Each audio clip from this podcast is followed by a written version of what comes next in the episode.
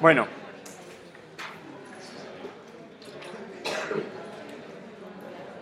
La clase de hoy vamos a tratar de eh, cuatro, cuatro, cuatro aspectos.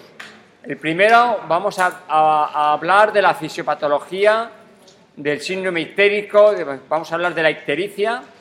Una segunda parte, vamos a hablar del concepto de la hipertensión portal y de la encefalopatía hepática. Uno tercero, eh, lo vamos a centrar en la ascitis y por último en la fisiopatología biliar, en la fisiopatología de las litiasis biliar.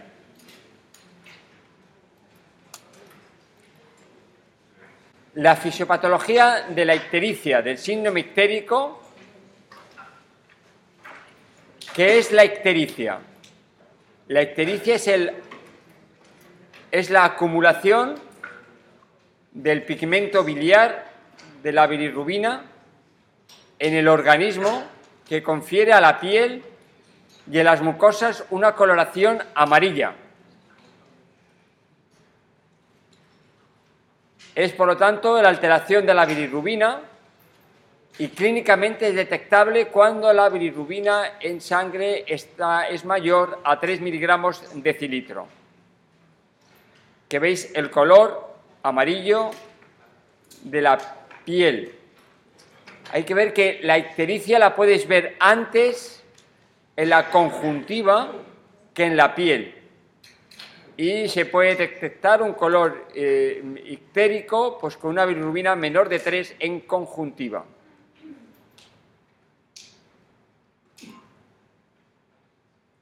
Fisiopatológicamente tenemos eh, dos, eh, dos fenómenos. El primer fenómeno es el aumento de la bilirrubina no conjugada, esa bilirrubina que es la anterior a llegar al hígado.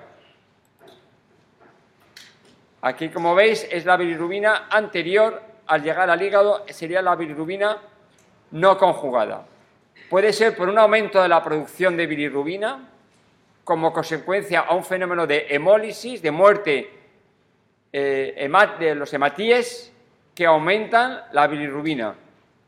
Podría ser un daño en la captación de la bilirrubina a nivel del hepatocito.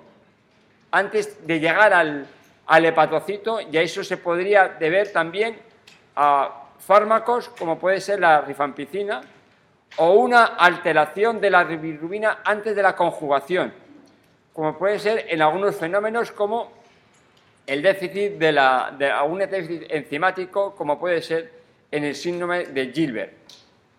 Digamos, estos tres fenómenos, situaciones, provocan un aumento de la bilirrubina no conjugada.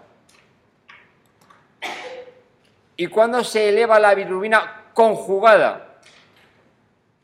Aquellas en las cuales se produce una alteración del metabolismo de la bilirrubina más allá de la conjugación, como puede ser el síndrome de Dubin-Johnson. Cuando se produce una ictericia por un daño del hepatocito, hepatocelular, como puede ser en la cirrosis, o cuando se produce una ictericia más allá del hepatocito, una ictericia obstructiva a nivel canalicular, como veremos a continuación, que sería la ictericia colestásica obstructiva, como por ejemplo en el caso de una colelitiasis.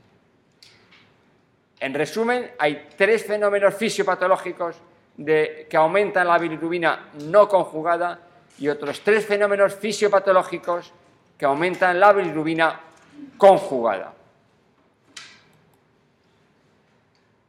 Aquí eh, son dos gráficas que indican lo mismo, eh, con detalles diferentes, que eh, lo tenéis, es una estructura, un gráfico que tenéis que tener presente y que podéis, tenéis que utilizar para comprender eh, todo el fenómeno de la ictericia. Sabéis que primero tenemos, esta es la bilirrubina no conjugada, antes de llegar al hígado, antes de que se produzca la conjugación a nivel del hepatocito. Esa bilirrubina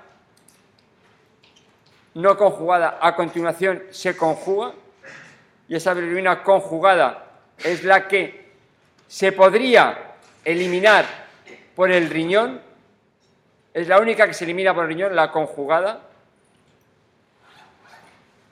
Y luego esta, la, bilirrubina sale, va por la vía biliar, llega a la vía digestiva, ahí se va a eliminar en forma de estercobilina, como veis aquí, y luego también se reabsorbe en forma de urobilinógeno.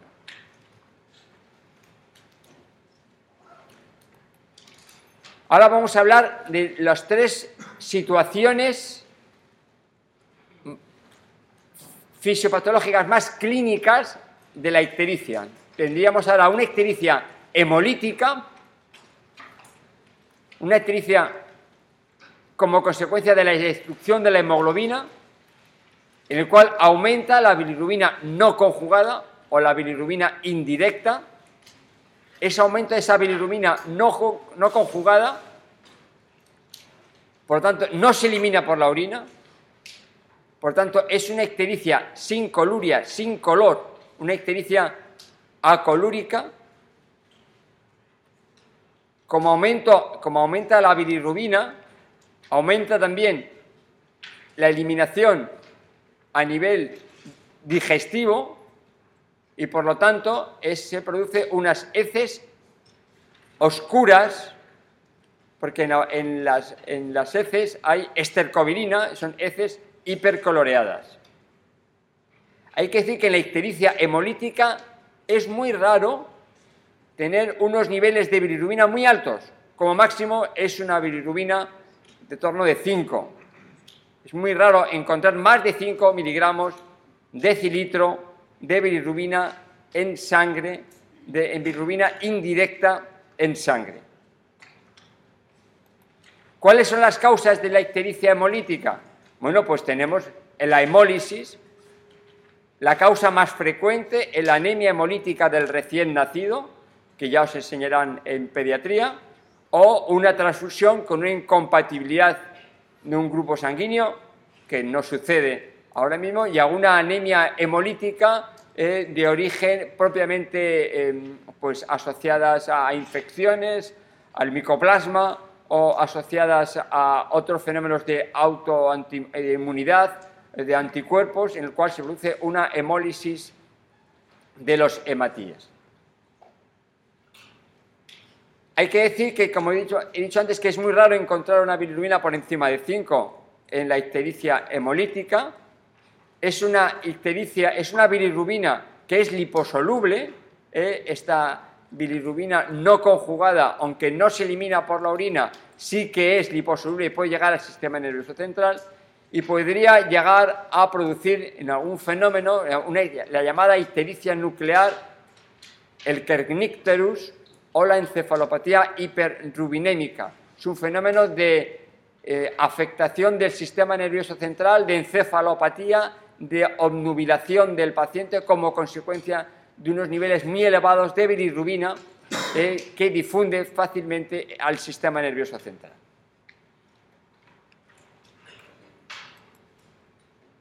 A continuación, tenemos la ictericia hepatocelular. Es la ictericia a nivel del hígado, a nivel del hepatocito, a nivel de la célula. Cuando se produce, se produce en situaciones de hepatitis aguda o de hepatitis crónica. Esta ictericia hepatocelular daña tanto la captación del hepatocito y la eliminación, la captación de la bilirrubina no conjugada y la eliminación de la bilirrubina conjugada. Afecta, está afectando a los dos por el daño del propio célula hepática. Por tanto, se eleva la bilirrubina no conjugada como la bilirrubina conjugada. Las dos están elevadas. Esta elevación de ambas bilirrubinas hace que la eliminación de la estercobilina fecal algunas veces está disminuida. Si se daña la capacidad de poder eliminar la bilirrubina por la vía biliar por daño de los canalículos del hepatocito, no se elimina toda la bilirrubina por la vía biliar, por lo tanto son las heces hipocólicas, heces claras, no heces, heces oscuras. Pero como en sangre hay mucha bilirrubina conjugada y no conjugada, la conjugada se elimina por la orina y es una orina colúrica. Clínicamente, en este caso sería orinas oscuras de color de coñac y heces claras en la ictericia hepatocelular. Tenemos luego una tercera ictericia, que la ictericia colostásica. Es fundamentalmente lo que se daña aquí es una dificultad, una reducción de la capacidad de eliminar el flujo en la bilis debido a un obstáculo que impide la adecuada drenaje de la bilis al duodeno. Esta ictericia colostásica, esta colostasis, pueden ser de dos tipos. Un tipo a nivel del propio hígado, tanto a nivel del canalículo hepático o a nivel del ducto hepático, a nivel minúsculo o a nivel un poquito más grosero, la, la coléstasis canalicular se asocia generalmente a, una ictericia hepatocelular, de ambas van juntas, pueden ir juntas en, algunas ocasiones, y también tenemos la ictericia, la ductal, generalmente es por afectación de los eh, conductillos biliares a nivel de los espacios portas, como consecuencia de fenómenos de cirrosis biliar primaria o también en fenómenos de hepatitis aguda y crónica, es decir, que en algunos episodios de hepatitis hay ictericia hepatocelular y en otros fenómenos hay una ictericia más colestásica, dependiendo un poco del grado de afectación de la hepatitis en el caso que le suceda al paciente. Luego tenemos una coléstasis, en este caso ya de la vía biliar extrahepática, de una obstrucción total o parcial de las vías biliares extrahepáticas que impide el paso de la bilis al duodeno. ¿Cuáles serían las causas? Una litiasis a nivel de la vía biliar, del colédoco, un carcinoma de las vías biliares, un colangiocarcinoma o una obstrucción aquí distal a nivel de la cabeza del páncreas, eh, por un cáncer de páncreas que comprime a nivel del colédoco, o también podría ser por un ampuloma, un tumor a nivel distal, a nivel del colédoco.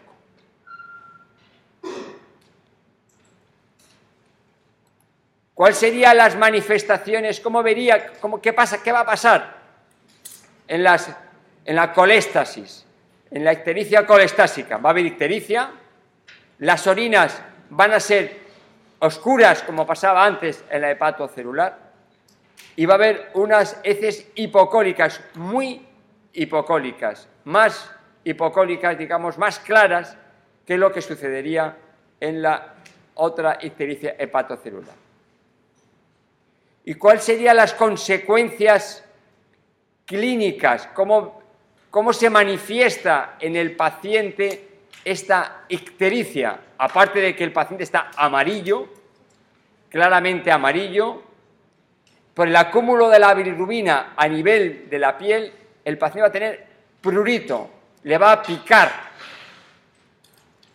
Tiene sensación de picor en la piel. Cuando la bilirrubina tiene unos niveles altos, el paciente le pica. Si se produce una disminución de la bilis a nivel digestivo va a llegar a producir una mala digestión y mala absorción de los eh, alimentos, si no se absorben adecuadamente las grasas y si esto lleva tiempo va a, presentar síntomas de mal digestión y mala absorción que se tratarán en el tema siguiente. Va a haber un aumento de la hipercolesterolemia en estos pacientes. Y si además está dañado el, canalículo, como hemos dicho, también se va a elevar las enzimas que están en relación, que están localizadas a nivel del canalículo, se va a elevar la fosfatasa alcalina y la GGT, la gamma glutamil transpectidasa. En resumen, la ictericia en sí, el paciente se encuentra amarillo y a lo sumo le pica. No se encuentra, no siente, es, una, asintomática la mayoría de los casos de la ictericia. Y luego vamos a encontrar, si es crónica, la mala digestión, la mal absorción por la esteatorrea, en sangre colesterol alto, muy alto, y elevación de la fosfatasa alcalina, de la GGT, aparte de elevación de la bilirrubina, de la bilirrubina conjugada y de la bilirrubina no conjugada, dependiendo de qué tipo de ictericia estemos hablando, si más de un hepatocelular o de una colostásica.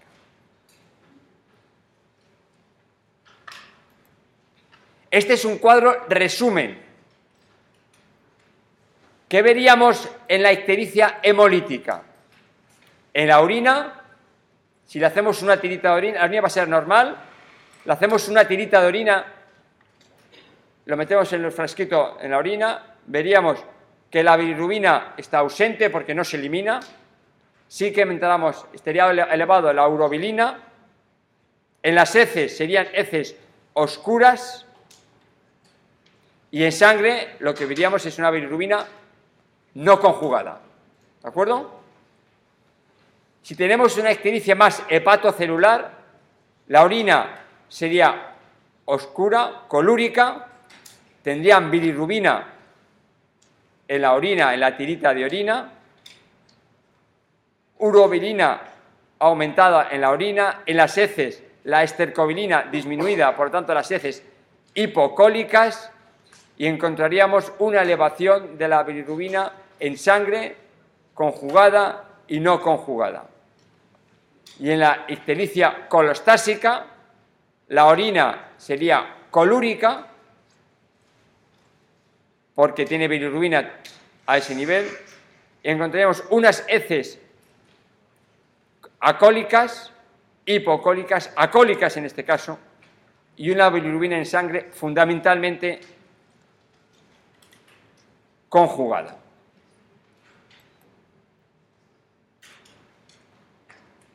Esto es lo que yo quería comentaros de la ictericia. ¿Alguna pregunta?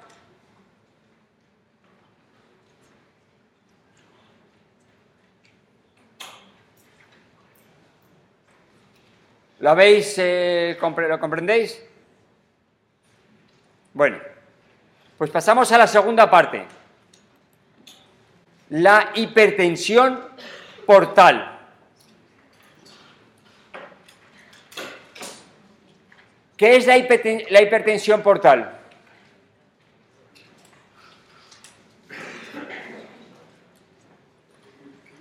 ¿Qué es?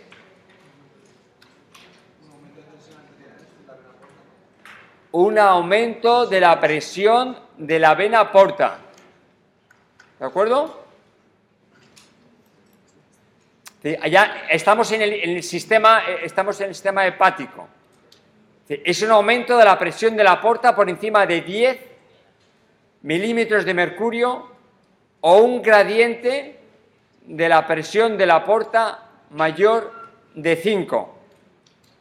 ¿A qué es debido el aumento de la presión portal? ¿Por qué puede ser? Fisiopatológicamente, o porque haya un aumento del flujo de la porta, que haya mucha sangre que vaya por la porta, aumenta la presión, o porque se produce una, un, el filtro a nivel hepático de la porta, a nivel del sinusoide hepático, esté muy cerrado por aumento de la resistencia del sistema porta, del sistema a nivel sinusoidal. ¿Comprendéis? Pues el problema puede estar a nivel o un aumento, de un aumento del flujo de sangre por la porta o un daño en este filtro de la porta que se está produciendo eh, a nivel del sinusoide hepático, pues está en daño. Aumento del flujo o un aumento de la resistencia a nivel del sinusoide. Y luego ya veremos las causas. Y entre las causas está la cirrosis, como causa de hipertensión portal. Por lo tanto, tenemos una hipertensión portal pre-sinusoidal antes del sinusoide, una hipertensión portal aquí, antes de llegar al sinusoide, por una afectación difusa a nivel de los espacios porta, o una, esta es la, hipertensión pre-sinusoidal, o una, pre o, una otro fenómeno de hipertensión portal porque exista o una afectación difusa a nivel de la, de, la, de la porta o una trombosis. Si encontramos aquí una trombosis de la porta, se produce una hipertensión portal que no llega ni al hígado. ¿Me comprendéis?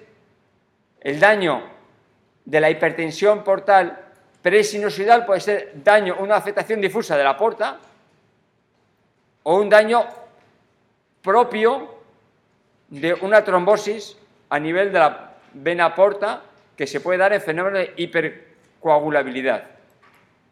Si el daño lo tenemos a nivel de la porta, a nivel del sinusoide, post-sinusoidal, después del sinusoide, Generalmente, este daño post-sinusoidal es un daño hepático, fundamentalmente, o hepático, que se produce en la cirrosis. Y la cirrosis es una hipertensión portal post, después del sinusoide, como consecuencia de destrucción a nivel celular, y esta cirrosis causa esa hipertensión portal.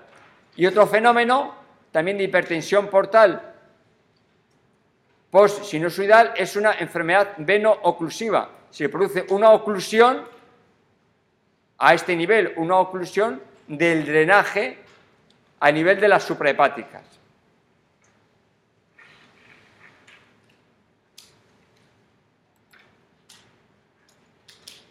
Por lo tanto, esta hipertensión post-sinusoidal ya más allá hepática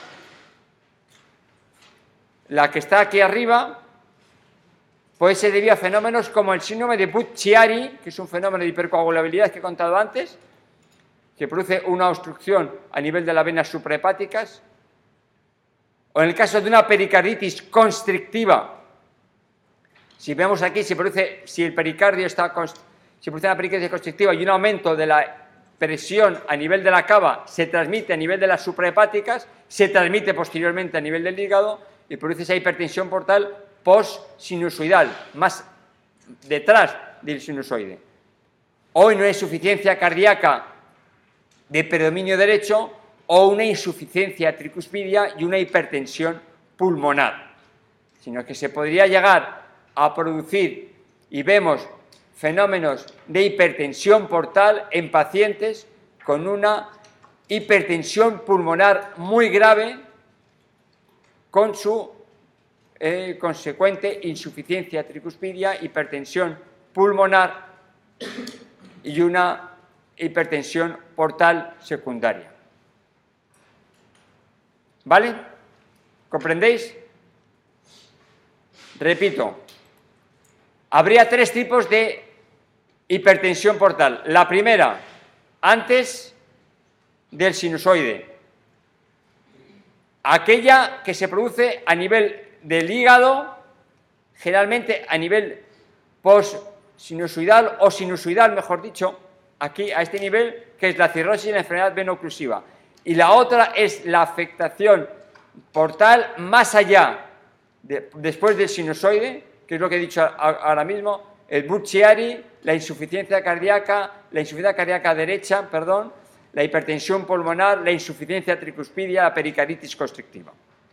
Aquí tenemos la cirrosis la enfermedad venoclusiva y aquí tenemos la afectación difusa del sistema porta y la trombosis de la vena porta.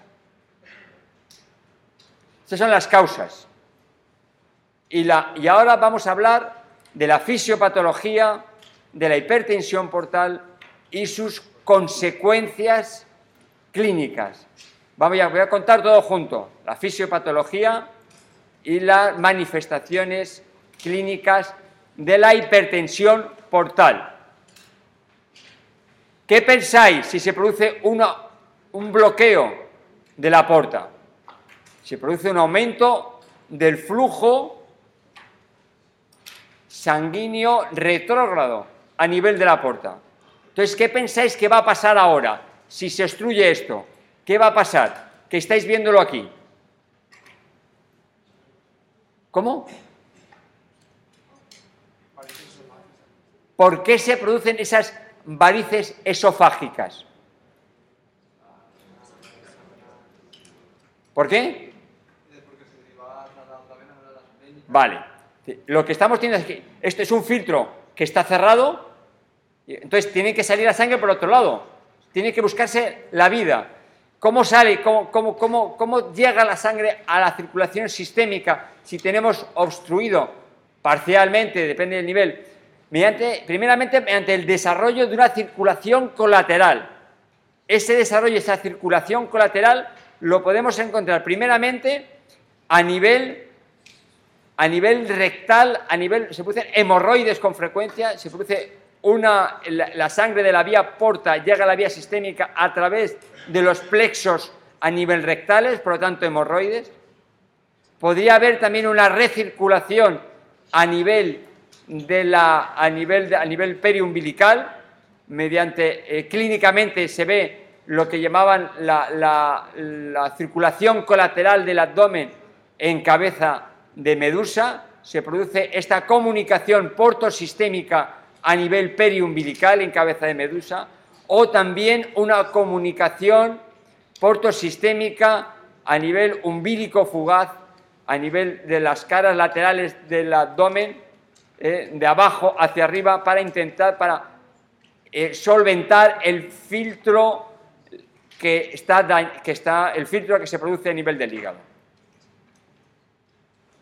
También tenemos esa comunicación portosistémica con la circulación de la sangre a través de la comunicación entre la porta y la ácigos, esta comunicación, aquí veis el hígado, este hígado cirrótico, este hígado que daña el filtro de la porta, hace que la, sangre tenga que ir a través de comunicación del ácigos a este nivel, drenando por las venas, por, a nivel de las venas esofágicas, dando lugar a las denominadas varices esofágicas, como veis aquí. Esta es una gastroscopia del paciente. Este, veis, este cordón que veis de color azulado es una variz esofágica que está en el lateral, está en, los bordes del esófago.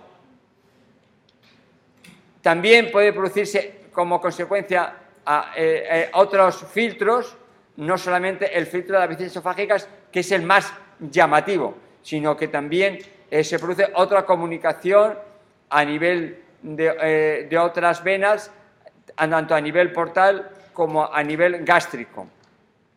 ¿Qué pasa como consecuencia de esa circulación colateral anormal? Va a pasar, se van a producir las varices esofágicas. Estas varices esofágicas, ¿qué pueden pasar? Pueden sangrar se puede erosionar aquí y sangrar. Como consecuencia de un aumento del flujo a nivel del ácido, se produce una gastropatía hipertensiva, es decir, un estómago rojo, un estómago muy hiperémico, con éxtasis sanguíneo a nivel de la mucosa gástrica y por aquí también puede sangrar el paciente. y también una mayor predisposición a una úlcera duodenal como consecuencia de la hipertensión. Estas son las tres causas que se pueden producir hemorragia digestiva en pacientes que tienen hipertensión portal. ¿Cómo lo vamos a ver?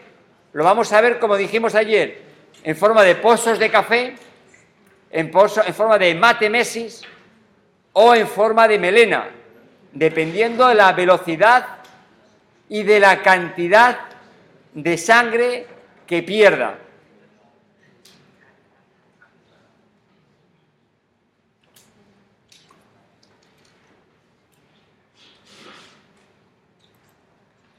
La segunda situación que vamos clínica que van a tener los pacientes con hipertensión portal no quiere decir que todos los pacientes tengan de todo. Eh, sería la encefalopatía hepática. La encefalopatía hepática portosistémica. ¿Por qué es? Es como consecuencia de la circulación colateral, de la circulación portosistémica, ya que las sustancias nitrogenadas, especialmente el amonio, llegan al sistema nervioso central fácilmente, no, pasan por el hígado, no son filtradas en el hígado, y este amonio en el sistema nervioso central es el que condiciona la encefalopatía portosistémica. ¿Cómo se manifiesta esta encefalopatía? Paciente, disminución de nivel de conciencia, encefalopatía en general, cuando hablemos de encefalopatía es una disminución de nivel de conciencia, puede pasar por diferentes estadios, como sabéis, primeramente de confusión, de obnubilación, de estupor y de coma. Son las cuatro fases de la encefalopatía en general, ya sea hiperbilirubinémica, por calcio elevado o, en este caso, encefalopatía portosistémica, encefalopatía por amonio o encefalopatía urémica. Es decir, son exactamente igual, son diferentes estadios del grado de afectación del sistema nervioso central por un fenómeno metabólico. Si vemos a un paciente con bajo nivel de conciencia, podemos ver un paciente con asterixis y con flapping.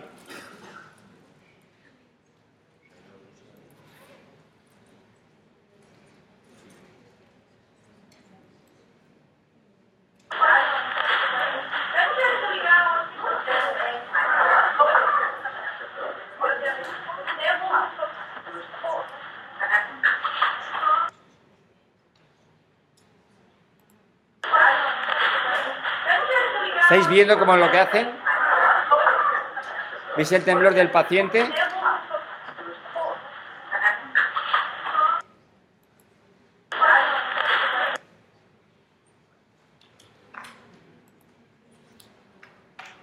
Es un temblor, el paciente se le pone las manos ahí, se dice que se lleve las manos hacia atrás y las manos del paciente se van cayendo. Eso se llama el flapping. Asterixis es el temblor de manos y el flapping es la caída brusca de las manos cuando lo llevamos las manos en torsalmente. Esto es lo que vamos a encontrar en paciente con encefalopatía. Lo más común es que el paciente esté encefalopático. Y luego le podemos explorar la asterixis y el flapping. ¿Qué más consecuencias tenemos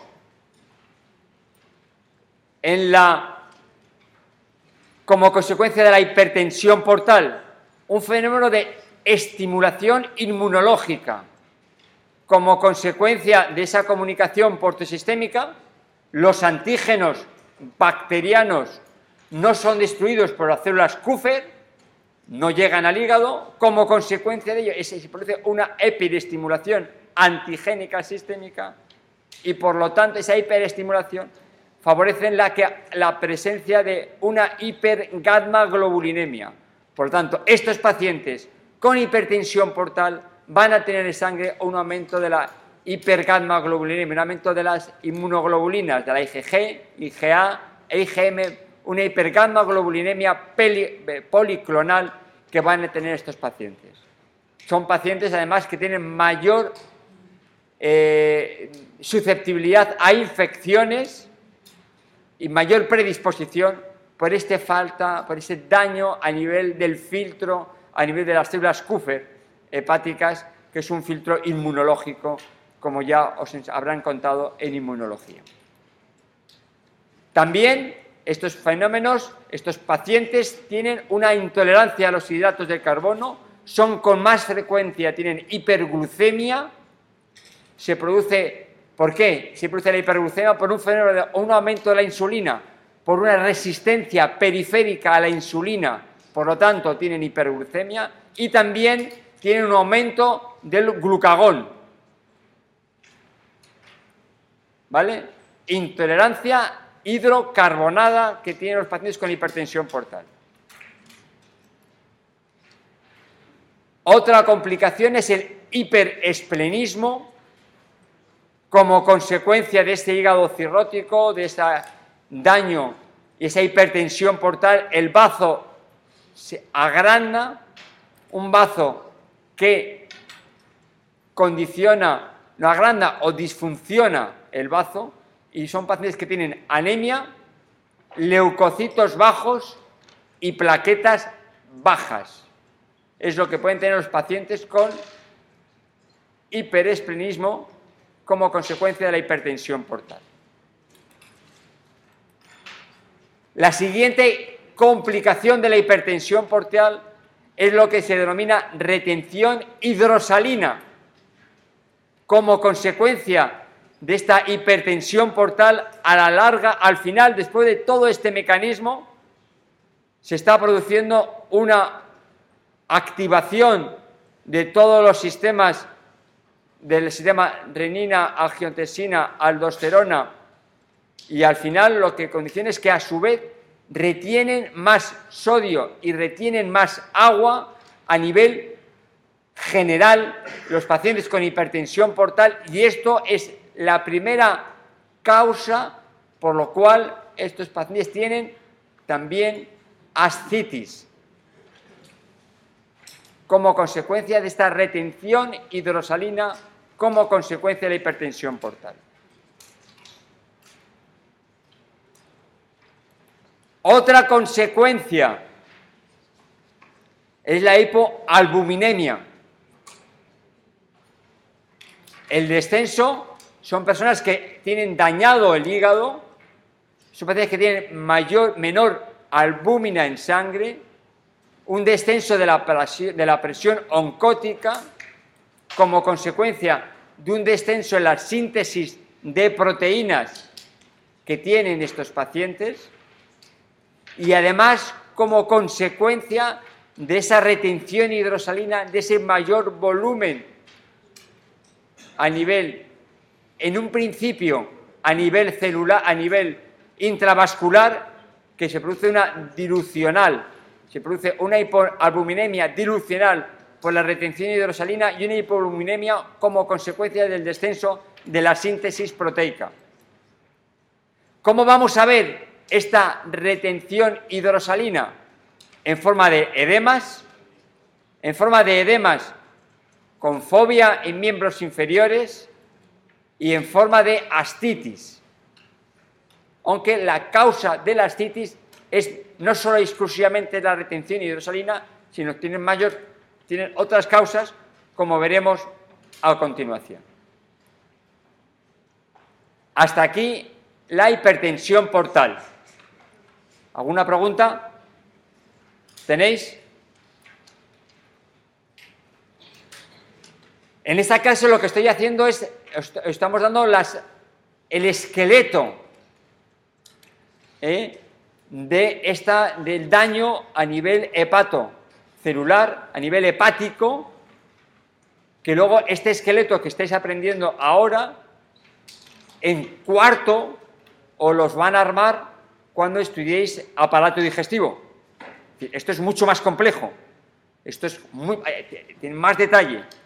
Yo aquí estoy armando el daño hepático.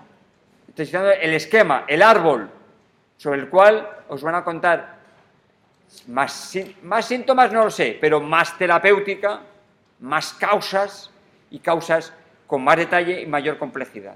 Este es el esquema del daño hepático que tenéis que comprender y que vosotros cuando vayáis a la clínica, algún paciente vamos a tener con hipertensión portal, algún paciente vamos a tener con ictericia y algún paciente vamos a tener con la ascitis que pasará a continuación. ¿Vale? Pasamos a la ascitis. La ascitis. ¿Qué es la ascitis? Líquido en la cavidad peritoneal. Bueno, ya habéis hecho seminarios de exploración abdominal, casi todos. Creo que hoy es el último seminario. Sí. Hoy es, entonces, que llevo yo. ¿Cuál es, cómo se explora una ascitis?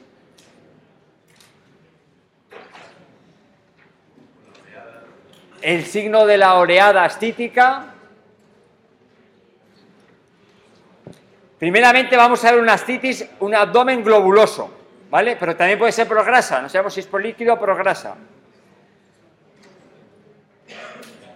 Vamos a verlo, esta es la ascitis, la vamos a ver fundamentalmente, a mí me gusta por dos mecanismos. El fenómeno, la, oleada ascítica, en el cual al paciente tumbado se le golpea en un lado del abdomen y se ve cómo se transmite esta oleada, este líquido que está dentro del abdomen a la otra mano que colocas en el otro lado del abdomen.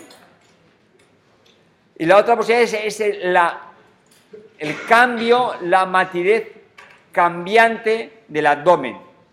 Si un paciente con la ascitis le percuto a nivel del epigástrico, no está estimpánico, generalmente, pero si le digo que se ponga hacia la derecha, ese timpánico que tiene al tocarle en decúbito supino, en decúbito lateral, se hace mate, porque el agua, el, líquido ascítico se va a ese nivel y se hace matidez. La matidez cambiante es un dato de la exploración de la ascitis y la oleada ascítica, aparte del aspecto del paciente, un aspecto de una ascitis, de un líquido, mm, mm, un, aspecto, globuloso del abdomen, y hay veces que tienen la ascitis a tensión, como veis en la imagen que veis aquí, es una ascitis, un abdomen globuloso, y puede estar a tensión, y el paciente está tremendamente, tremendamente molesto.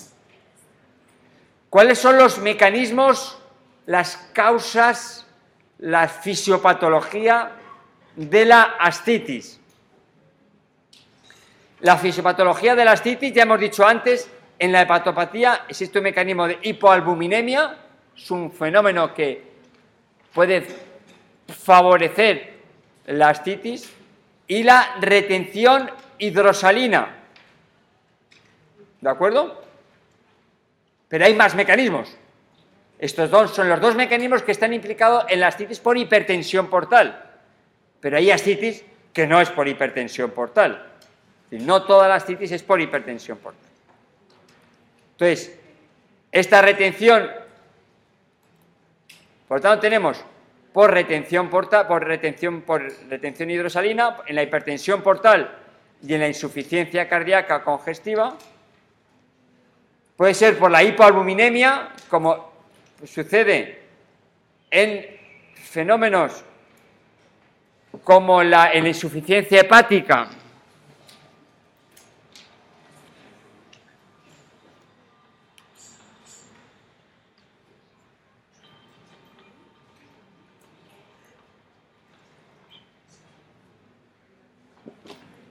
en la en fenómenos de la, en, la, en la hipogluminemia, en la insuficiencia hepática, en la hipertensión portal, que hemos dicho antes, en el síndrome nefrótico, síndrome nefrótico es un síndrome que da, se da los niños, fundamentalmente en niños en adultos, por una pérdida de proteínas en la orina, por lo tanto, una hipogluminemia sistémica y pueden causar con la ascitis. También tenemos hipoalbuminemia en pérdida de albúmina por el aparato digestivo, en la mala absorción, en la enteropatía pierde proteínas, pierde albúmina el aparato digestivo y también se produce fenómeno, puede haber ascitis. ¿Cuándo más hay ascitis?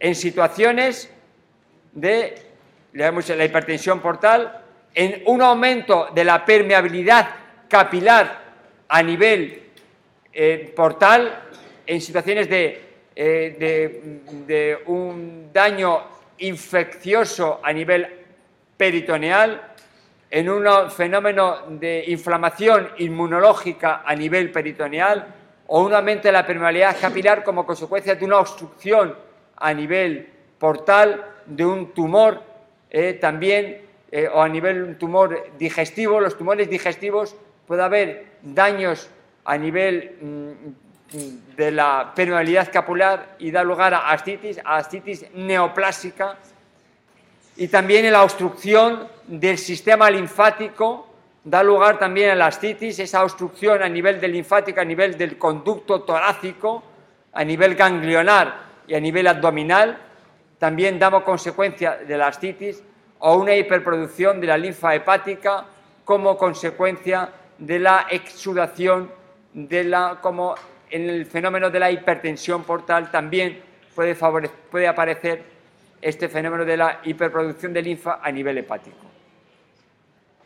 Entonces, la ascitis, en resumen, aparte por la hipertensión, por, la, hipertensión portal, por la retención hidrosalina, por la hipoalbuminemia, también se produce por la alteración de la permeabilidad capilar y por una alteración obstru- obstructiva linfática. Aquí tenéis un resumen de todo lo que he dicho, eh, de todas las causas de la, de la ascitis. Y ahora, muy brevemente, la patología a nivel biliar, la fisiopatología biliar. Sabemos que la fisiopatología de la vía biliar, estamos aquí ahora mismo, la vesícula biliar, conducto, los conductos hepáticos biliares comunes, la vesícula biliar, el colédoco. ¿Qué hace la, la vía biliar? La vía biliar concentra la bilis y almacena la bilis. ¿Cuál es la patología biliar por excelencia? Es la litiasis biliar. La presencia de eh, cálculos biliares. Tenemos cálculos de colesterol y cálculos pigmentarios. Los cálculos de colesterol, por un aumento de la secreción de colesterol, por una disminución de los ácidos biliares, por una nucleación del colesterol o por una mo- hipomotilidad de la vesícula. Estos son los cuatro mecanismos por los cuales se pueden producir unos cálculos de colesterol. Y los cálculos pigmentarios son los cálculos donde fundamentalmente es por bilirrubina. Hay cálculos de colesterol y cálculos de bilirrubina.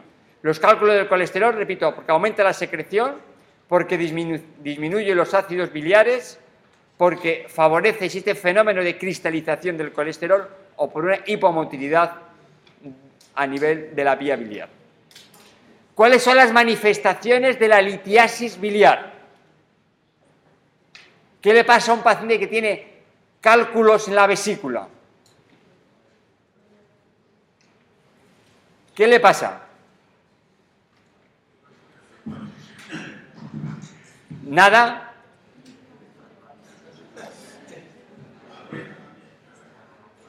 Puede tener dolor abdominal o puede haber algunos fenómenos de obstrucción y dando lugar a la ictericia obstructiva, que ya le hemos dicho, puede dar un dolor como consecuencia de una de estas litiasis que, se, que, que obstruye el, conducto biliar a nivel del colédoco o a, nivel del conducto biliar, se, se obstruye por aquí y da dolor, da el biliar o no puede pasar nada.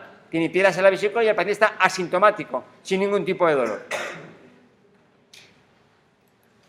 Aquí veis otro con más detalle las otras manifestaciones que hemos dicho antes, la litiasis asintomática, la ictericia o el dolor.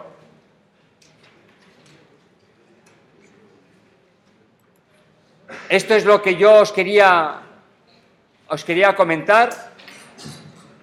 En resumen, tenemos la ictericia, tenéis que saber los tipos de ictericia, Con respecto a la hipertensión portal, os tenéis que quedar cuáles son todas las consecuencias de la hipertensión portal y del fracaso de la insuficiencia hepatocelular. De la ascitis, os tenéis que quedar con dos datos claves de la semiología y las causas de la ascitis. Y con la litiasis biliar os tenéis que quedar con los dos tipos de cálculos de litiasis, dos tipos de cálculos biliares y las causas de esas litiasis biliar y las manifestaciones clínicas. Esta es la bibliografía que he utilizado y por mi parte no tengo más que